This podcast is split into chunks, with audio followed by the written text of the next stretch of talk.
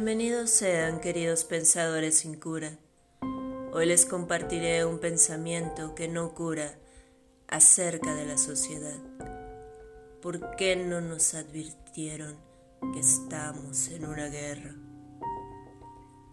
Desde pequeños nos han enseñado a formarnos, enlistarnos, tomar distancia respecto a los unos con los otros usar un uniforme, competir no por la mejor pregunta, sino por la mejor respuesta. Pero a su vez, organizar estrategias en equipo sin quebrantar las normas. Nos dictan a silenciar nuestras emociones, creer sin comprobar y a obedecer sin cuestionar. Nos preparan como soldados, pero nos quitan las armas.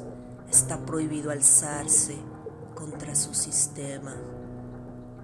Estamos en una guerra, pero no sabemos exactamente quién es nuestro enemigo. ¿Seremos nosotros mismos? ¿Cuál es el sentido de esta guerra encubierta? Nos invaden de formas insospechadas.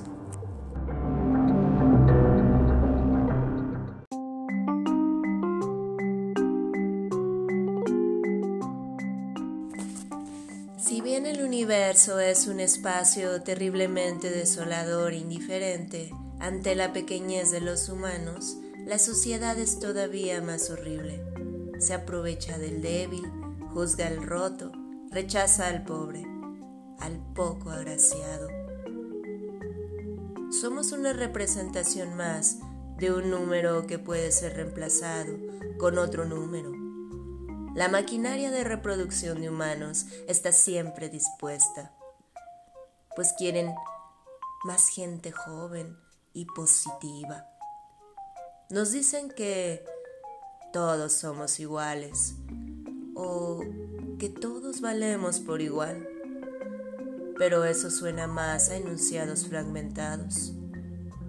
Todos somos iguales, máquinas de guerra. Todos valemos por igual. Expiramos. Hemos aprendido a desconfiar de la comida y bebida que nos ofrecen los extraños, y en algunos casos hasta la de los conocidos. Nos resguardamos en casa, aseguramos nuestras pertenencias no salimos desnudos, no decimos todo cuanto pensamos, seguimos compitiendo. Hay que ser siempre mejores. Es un milagro que en tiempos indefinidos de adversidad no hayamos olvidado amar. O será más bien una necesidad para sedarnos un poco del dolor por tanta hostilidad en la sociedad buscamos aliarnos con nuestro ser amado.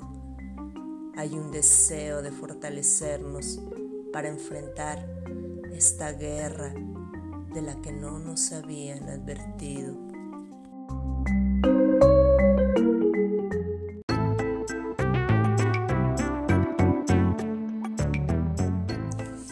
¿Por qué no nos advirtieron que estamos en una guerra?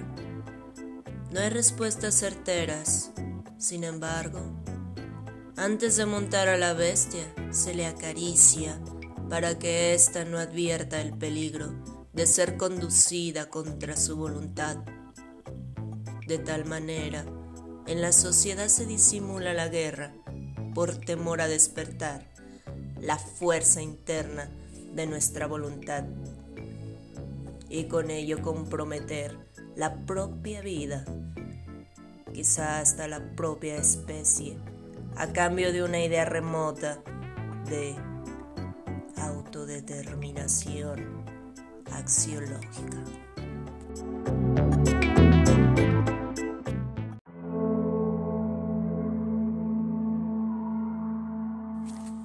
Hasta la próxima.